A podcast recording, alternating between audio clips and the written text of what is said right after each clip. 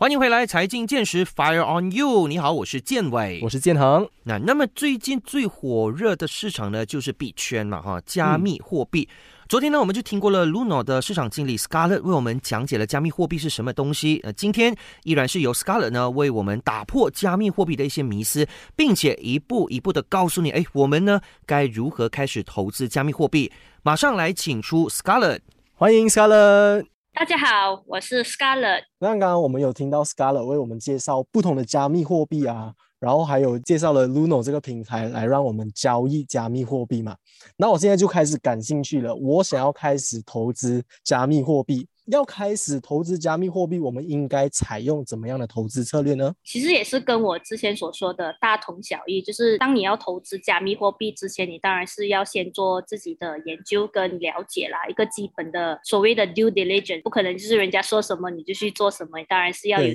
你的一个认知，自己个了解。是很重要的。然后，因为加密货币也是一个所谓的易变资产嘛，就是还蛮 volatile 的，所以你当然也也是要提前考虑一下你自己的风险承受能力，要很清楚了解你在投资什么，然后你的风险承受能力是到多少。因为很多人就是可能不确定这一点，然后他们已经先啊先不想了，就先下一笔钱呢再考虑了，是不是？其实是不对的，就是你应该要知道你的承受能力是到多少。当然，我们也是建议初学者，就是刚刚想要尝试的呢，用一个你可以。承受的金额来开始投资啦，就是因为任何投资的主要目的就是为你现在所有的财富增加嘛，就是你是要增加你现在的财富能能力。如果是你有一个很明确的一个金额，你可以承受的损失金额范围之内呢，就算你已经损失了，就是因为呃它是一个很易变的资资产，它也不会损害你的整体的投资策略，也不会让你突然间。可以吃餐馆，变成一定要吃妈妈或者是吃面包吧的那种那种概念呐，是不是？当然你也是要做一些这样的一个 planning，当然也是可以咨询一下有执照的理财规划师，因为在在市面上其实是很多的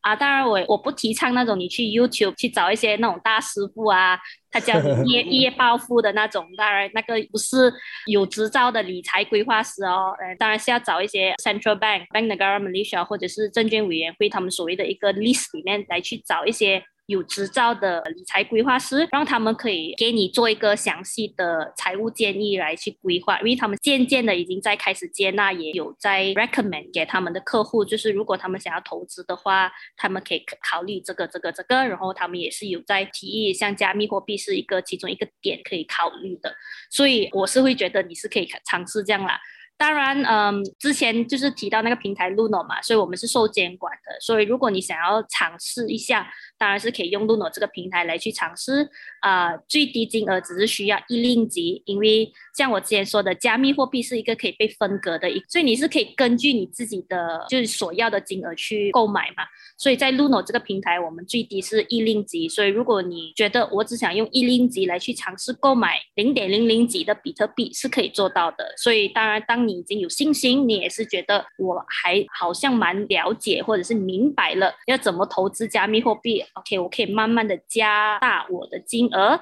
当然也是要可以接受损失的一个金额范围里面呐。就是也没有讲一块钱都突然间放整副身家下去，那那也是也是不提倡的。当然也是慢慢的 increase 你的 investment 的 value。就像其实我们很多所谓的顾客也是这么做的，他们先从很小的金额开始，然后再慢慢的去加大他们的 investment portfolio。对，好，了解过了加密货币的策略之后呢，现在呢，我想要了解的是。整个加密货币的交易过程了。那我本身呢，我是有投资在股票啦，还有黄金的。那股票的方式是，呃，即便我今天没有去做脱售的这个举动的话，呃，我的股票呢，它会定时定期会给我一些 interest 啦，dividend。不过在黄金的部分呢，你看我一天没有脱售的话，其实我是 nothing to get 的，我什么都没有的。那现在我要问的是，在加密货币它整个的呃投资的过程当中，它是比较像。黄金的就是那种我买了，呃，我没有脱售，我就什么都没有拿的，还是它是比较像股票的，就是买了，如就算我没有脱售，它还是会有 dividend 跟 interest 定时给我的。嗯，没有，所以它是其实跟黄金差不多。当你购买了，那你就是放在那边储存嘛，所以它是其实是没有所谓的像 stock 有 dividend 啊，还是 interest 之类的，它就是很像黄金这样就已经拥有了。可是当你六个月前跟六个月后看的价钱当然是不一样的，所以你就是可以趁那个时候来去对比一下，就是我其实是已经在赚钱呢，还是在亏钱，就是一看着当时那个市场的那个价格。当然，我们对于加密货币跟比特币来说，就是我们。相信它的潜能嘛？之前 history 来看的话，其实加密货币的价格，就比特币的价格，其实在逐渐的往上上升的。所以有些已经在几年前购买比特币的，如果他们现在还在拥有的话，持有的话，就是还没有抛售啊之类等等的，所以他们的价格其实已经翻倍几八千了。对，所以呃，就是看你你是想是什么样一个投资的概念呢？如果你是短期的，当然就是赚那个差价嘛，就是买卖买卖的差价 trading。如果你是一个长期的投资者，例如我本人，我只是买，然后我储存，我是持有的，我是可能。六个月后或者是一年后，我再来看那个价钱，如果它还是没有达到我心目中的一个点的话，我就可能不卖。那如果它已经达到了，然后我可能想要掏一点现出来，我是可以这么做的。其实它就是依据你自己个人的一个 preference 跟喜喜好，要怎么去对你这个持有的 asset 了。那所谓套现的意思是，呃，我会掏出现金呢，还是说我依然套回的是比特币呢？所以在 Luno 这个平台呢，你是你入就把它当做成你其实是要 top up 你的 e wallet。所以很多市面上很多 e wallet 也是先要去 deposit 啊 top up 先嘛，对不对？所以在 Luno 这个平台也是类似的，你需要 deposit 你的 ringgit 先就是令吉，可能比如说我先 deposit 了一个一百令吉，然后我就购买可能一百令吉的比特币。然后当我想要就是可能比特币已经上升了，然后我现在我的价钱其实已经呃有回升了那么一点呢，我是有。有赚了那么可能几百块之类的，然后我想要套现的话，你就是把比特币卖掉，然后你套现的话就是你是拿 cash 回来，就是 ringgit，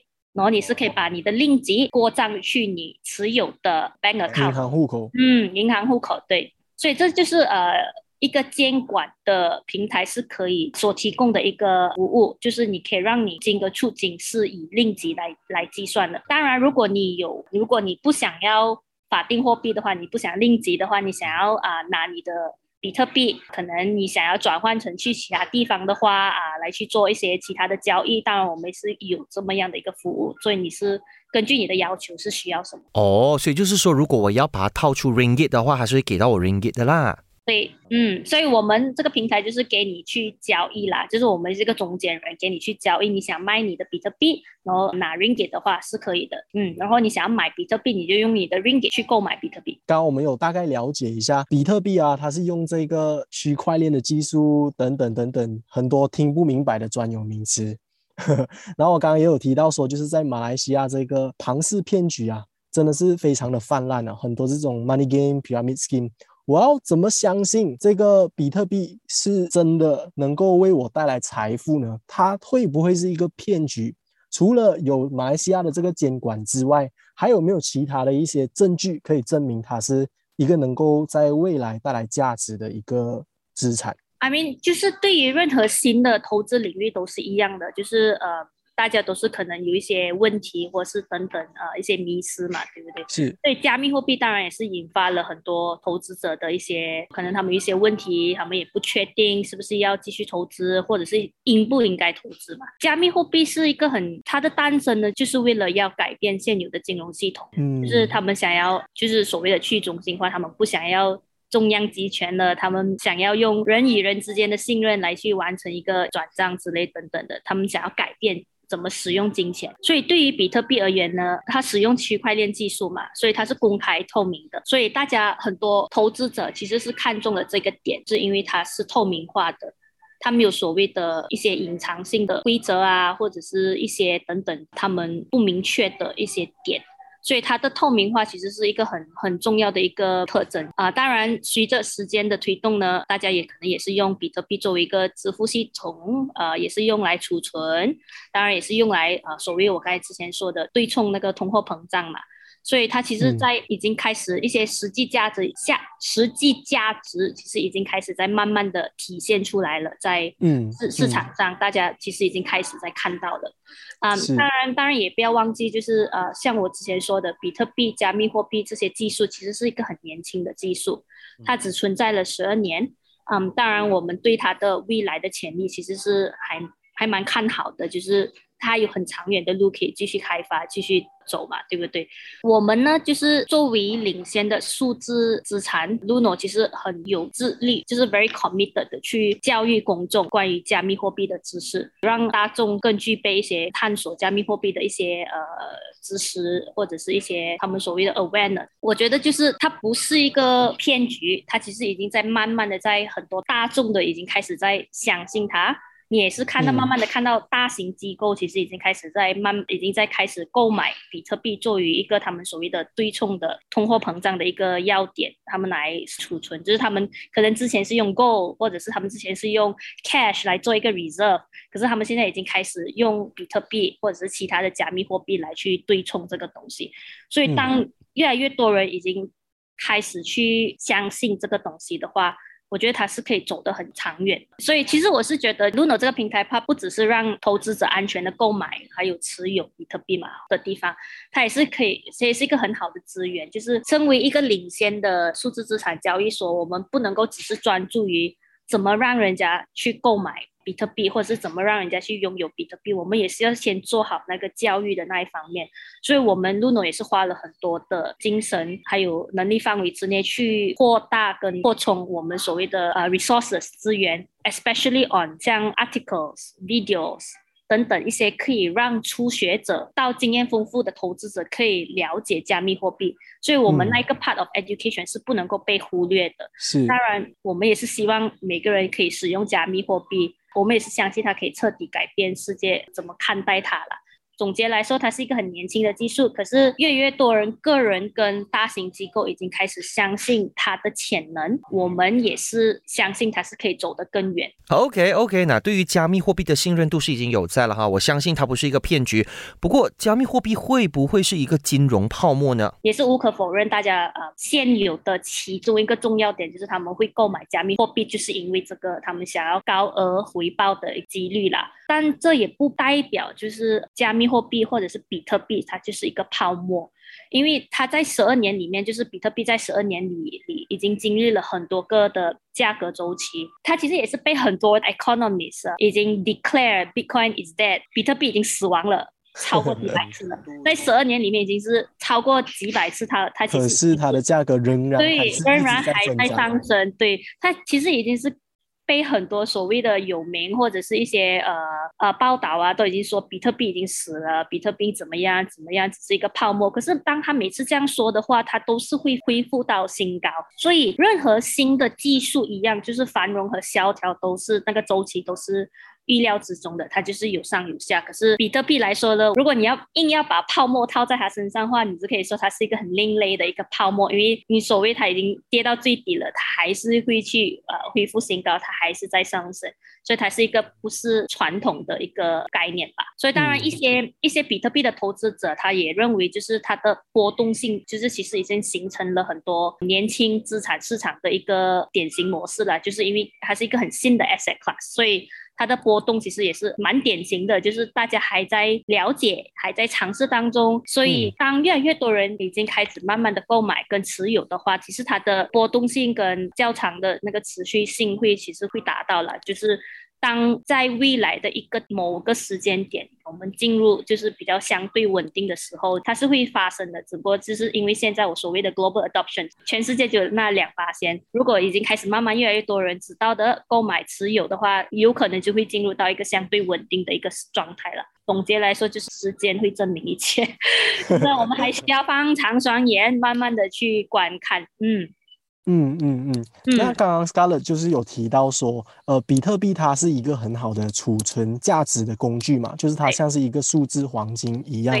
但是你也有提到说，它的这个波动是非常大的，像我们时常在网络上啊，都会看到一些 To the moon，或者是说因为一句话就把那个价格跌入谷底了，就是它的这个价格的波动是非常的疯狂的。既然它的价格的波动是那么大的，它是否还能够成为一个非常好的价？值储存工具吗？嗯，所以金钱的整个概念归结于它的价值是人们对它使用的信心嘛，就是为什么写法定货币是这个价钱等等之类的。所以与法定货货币不同，就是法定货币其实它的价值和法律地位是由每个国家的政府去强制执行的。为什么美金会比相对于比较高？为什么马币就会相对于比较不一样？所以它是不一样的吧，对不对？所以加密货币像比特币来说，就是它的价值其实是来自于它的代码，就是我说所说的那个方程式代码。所以它的基础设施、它的 infrastructure，还有一些它的稀缺性，就是我之前已经分享了，就是比特币只有两千一百万枚，如果它是一个很稀有的一个东西，还有它的采用性，就是人家可能用它于做于 payment storage 等等的。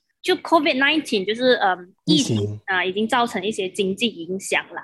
所以就是个人还有一些机构，其实他们已经甚至一些政府啊，他们已经将比特币做视为一个对冲货币的普遍贬值和保值的工，他们已经实其实已经在慢慢的去，我是不是应该要去购买比特币呢？来去来去储存一下来对冲哈。呃，当然，比特币的两千一百万枚币也是它的固定供应量，其实也是很有价值的。然后随着需求增长，它越来越稀有，那个时间又在推动的话，它是其实是会上升值的嘛，对不对？嗯。所以在过去的一年中呢，比特币的价格也是在稳稳定的在上升当中。现在呢，全球也是拥有超过一个亿的活跃钱包，就是所谓就是比什么钱包是拥有比特币持有比特币的，嗯，有大概有一亿个。如果每日活跃比特币钱包的数量平均达到一百万个的话，就是很明显，就是每个人和公司其实也是已经将比特币视为一种可靠的金融创新了。所以我是觉得，就是它是可以当个充值的工具。嗯，觉得你觉得你是一个，你是站在一个个人或者是一个机构的角度来看的话，其实是可以很认真的去探讨这一点。嗯，因为前段时间就是这个疫情的关系啊，导致到我们这个社会的经济都按下了这个暂停键，然后政府就为了要抵抗这个金融。萧条啊，美联储嘛，就不断的在印钱印钱，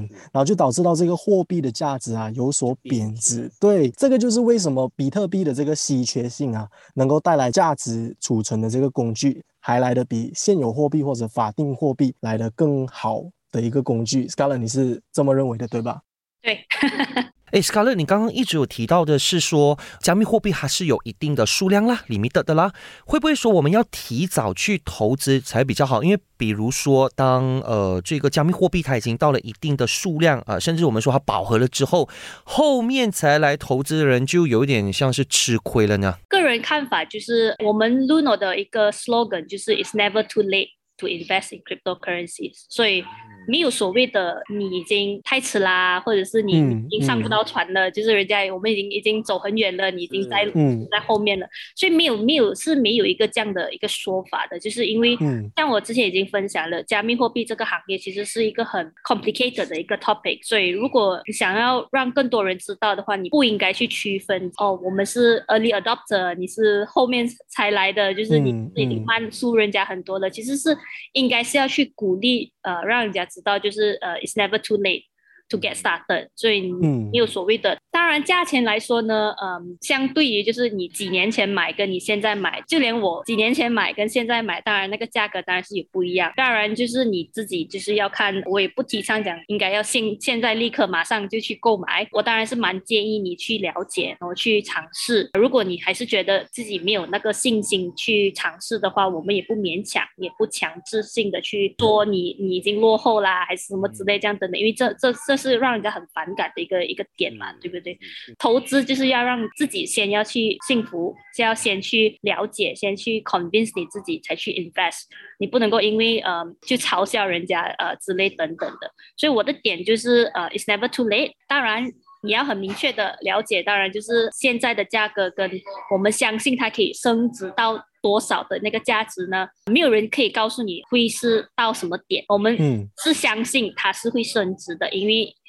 当一个东西越来越稀有的时候。那个升值的那潜在是很高的，当然到什么没有人可以说，我们只可以说我们只可以看，静观其变，继续去 monitor，继续去看。你不想错过的话，在一个你觉得还可以接受的一个金额范围里面，你去购买，当然是我们无人欢迎，就是欢迎你。当然，如果你觉得你还需要一个 period of time，让你自己去先去了解，先去做自己的功课，先去 understand。我们当然也是说，it's okay，you know，for Luno，我们这个平台呢，我们是想要长久性的在马来西亚这个市场持续的做教育，持续的让 Malaysian 的，就是大马的投资者知道，whenever you are ready，we are here for you。对于加密货币的一个投资的一个 gateway 啦，for you to try。所以我们是持有这样的一个态度。所以当你是现在已经 ready 了，当然 OK。当你还没有 ready，你想要再花多一点时间去了解的话。你当然也是，我们也是到那个提供这个教育，提供那个教育给你。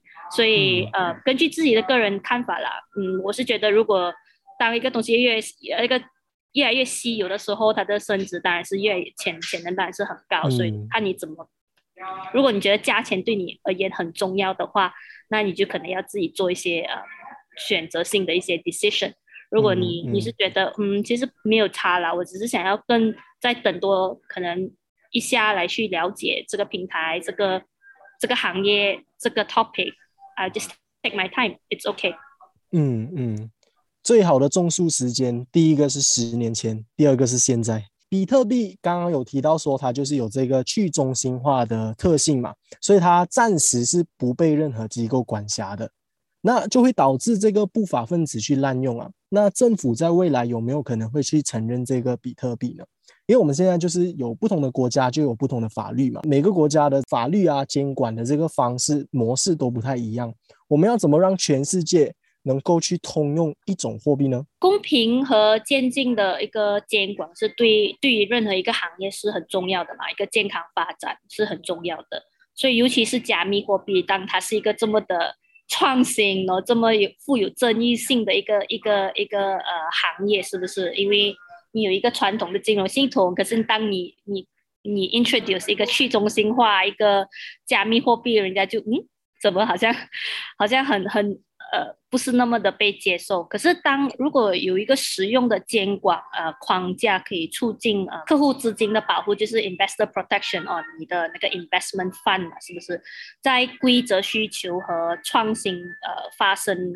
所需的空间之间取取一个平衡点的话，是其实是可以做到的。因此呢，受监管。受监管的数字交易所，像比如 Luno，其实是给消费者提供一个很好的一个迹象啦，就是代表证明，就是消费者是可以更有信任的将他们的资金啊投资在一个监管的平台，因为他们知道他们有呃这些监管受监管的平台是有一些适当的控制措施，就是一些 controls 来呃来防止一些加密货币的用于非法手段。就像在马来西亚呃 Luno，我们其实是跟证券委员会 Securities Commission SC 有密切的合作。所以，我们啊，当他们帮助他们在通过监管的程序里更了解啊，要怎么去去了解加密货币这个行业，也是一些技术性的一些问题嘛，对不对？所以，当然，S 也是有很很有效的引用有这些特定于加密货币的监管，所以我们也是很很自豪可以成为马来西亚第一家被注册为合法的数字资产交易所。对于数字资产方面呢，监管是很重要，因为它可以与银行机构等其他行业参与来。建立一些比较稳定的一个所谓的合作关系，然后受监管的交易所其实是比较优势而显而易见的。像我们 Luno，我们受到监管之后，我们其实提供消费者一个很很容易的出金跟入金的一个方法嘛，所以他们也不用去大费周章的。我我要购买比特币，我要购买加密货币，我要怎么去做呢？我的我难道要用其他法币啊，什么什么之类？这样其实是一个很复杂的一个东西，所以我们就简易化，拿到在监管的框架里面。申请到了所谓的 approval，然后我们当然也是尽力的去跟市面上的银行机构来去合作，来一起在一个创新跟一个传统里面取得一个平衡点呐。所以更大的透明度跟保护消费者也也是一个进一步合作的一个蓝图啦。所以我觉得两个如果要一起并存的话，我们是需要取得一个平衡点，不能够讲。一定要创新，就忽略了一些该有的规范呐、规则等等的。我们是要。一步一步来，慢慢的去跟机构现有的机构合作，是呃 Securities Commission 或者是跟银行机构也是要慢慢的一起合作来去发掘或者是 develop。OK，所以透过了监管呢，大家呢就可以放心的交易加密货币啦。嗯，那会说有了监管了之后，就有了很多的限制或者是 control 呢？当然来讲的话，就是监管，它就是为了要监管，不要乱来嘛，对不对？监管 法律，对对对，监管监管的框架就是呃，他们存在就是为了让你在一个规范里面做你能做的东西。而很明确的、准确的说明你不能够做什么。身为一个监管的平台，你当然，尤其是加密货币是这样一个易变的一个资产嘛，一个 volatile 的 asset，你你身为一个 responsible 就是有责任性的一个数字交易产、数字交易所，你是不能够去说现在购买比特币，你明天就一夜暴富这种这样的 messaging 是不负责任的。所以在规范里面，其实已经很准确说明了，就是你身为一个被受监管的平台，你是需要做了什么什么样 control，像你怎么保护你的 customer 的 fund。像 Luno 的话，因为我们是有受监管的，你的 asset 是其实比你购买的加密货币也是有很很 strong 的 security layer 来去保护你的资产。当然，你的法定货币像 Ringgit，当然你 deposit 嘛，我们有你的 deposit，然后你要购买比特币，你的 deposit，你的 funds Ringgit 其实也是在储储存于 trustee，就是有一个信托基金，对吗？所以他们信托基金是 independent，就是他们是去监管你的 Ringgit，就是不受于，就是我们不能够 Luno 就是这样拿拿你的钱呢就走了，是不可能有这种事情发生的，因为就是就是在监管的框架里面，我们有这些等等的一些所谓的 condition。对保障对消费者的一个保障，就连呃你们想要使用 Luno 这个平台的话，我们也是需要收集一些基本的资讯，让我们去核对你这个个人的资料是准确的，因为我们也不想你的资料被人家盗用，是被不法分子去操控啊之类等等的。我们想要建立一个环境，就是你是可以很安全性的，也是可以很放心的去投资。能让你知道，其实你在购买跟买卖比特币的当下呢，另外一个 customer 其实也是一个 Malaysian 的呃，跟马来西亚的投资者，然后我们是有他的 information，所以不存在于像你可能买了，然后另外一方已经走人了，还是什么之类等等这样的一个一个 concept，所以就变成就是我们营造一个比较安全性的一个环境，让你可以更安心的去投资。所以这些等等就是一些我们所做的一些在框架，嗯，措施。对，如果你要说是有一些 restriction 的话，是这是必要的，因为你是需要保障 customers 的 in investment，你也是要提供一个安全的一个平台给他们去使用。当然，我们这些是不能够被牺牲的，你还是需要去符合一些要求，让大家可以更有信心的去买卖和投资加密货币。那 Scarlett，你个人认为啊，呃，就是这个比特币嘛，你觉得它有这个改变我们现在金融体系的一个特性嘛？你认为它在未来会有怎么样的一个发展？它是否真的能够代替掉现有货币？以后现有货币真的会被淘汰吗？这个问题其实也是蛮多人蛮多人问的。呃，对我个人而言呢，它其实不会淘汰，它其实是一起并存的，只是你现在有。多一个选择，就是呃，你法定货币跟加密货币它是可以并存的，只是你现在有多一个选择，就是你可以选择你要用你的法定货币，或者是你要用加密货币 for 嗯你日常的东西。当然现阶段呢，我可以说就是加密货币其实比较常归类于就是 investment，它是一个 asset class。如果你把它当做成呃一个货币，还言之过早，因为它的波动性还很高，嗯，它还是一个易变的资产，因为呃 global adoption 还是很少嘛，对不对？当它已经处于一个稳定的阶段的时候，就这个话题就可能比较的适当的去讨论。可是当下的未来的几年里面，我们还是觉得它是一个 investment class。呃，investment asset class，人家还是购买加密货币是 for 呃投资，投资就是投资是还是选首要选择，然后他们也是拿来对冲一些通货膨胀啊等等之类。我是想分享一个个我在网上看到的一个看点啊，就是我们前几天也是刚发生了一个大水灾嘛。是，就是有很很可惜，就是有些你的 home 被 destroyed，呃，有些资产，你的车泡在水里面一天 也泡也是报销了，然后你的家里的东西也是也是损坏程度很高，也是有一些我看到的一个比较有趣的 comment，可是也是值得反思的，就是幸亏拥有了比特币。让我觉得他们的世界没有这样灰暗，就是你所看到的一些 physical asset 的一个东西，就是已经被被呃大自然一些灾灾害毁掉了。可是我还有我的也我的 investment in 加密货币，让让我去觉得就是未来还是还是有那么的一片生机，就是我还还还储存一些加密货币，让我可以可能去套现啊，可能去等等之类这样的东西。所以这个点我是觉得，嗯，我们是可以。反思去去探讨一下。嗯，我觉得这个观点真的很有趣，因为我曾经有听过一一个一个算算是一个故事吧，就是说我们的钱不管是放在哪里，它都会有一定的风险的。就算你把所有的现金放在你的床底啊，它也有一定的这个风险的，风险更高。对，反而风险更高。一个水灾，你所有的钱都湿透了，不能再用了。反而如果你可以把一部分的这个现金投入到这个加密货币的市场里，还可以把这个风险有效的再。降低，让你的投资组合更加的完整。哇哦，这一集听下来真是太棒了哦！非常感谢 Luno 的市场经理 Scarlett China 今天来到我们的现场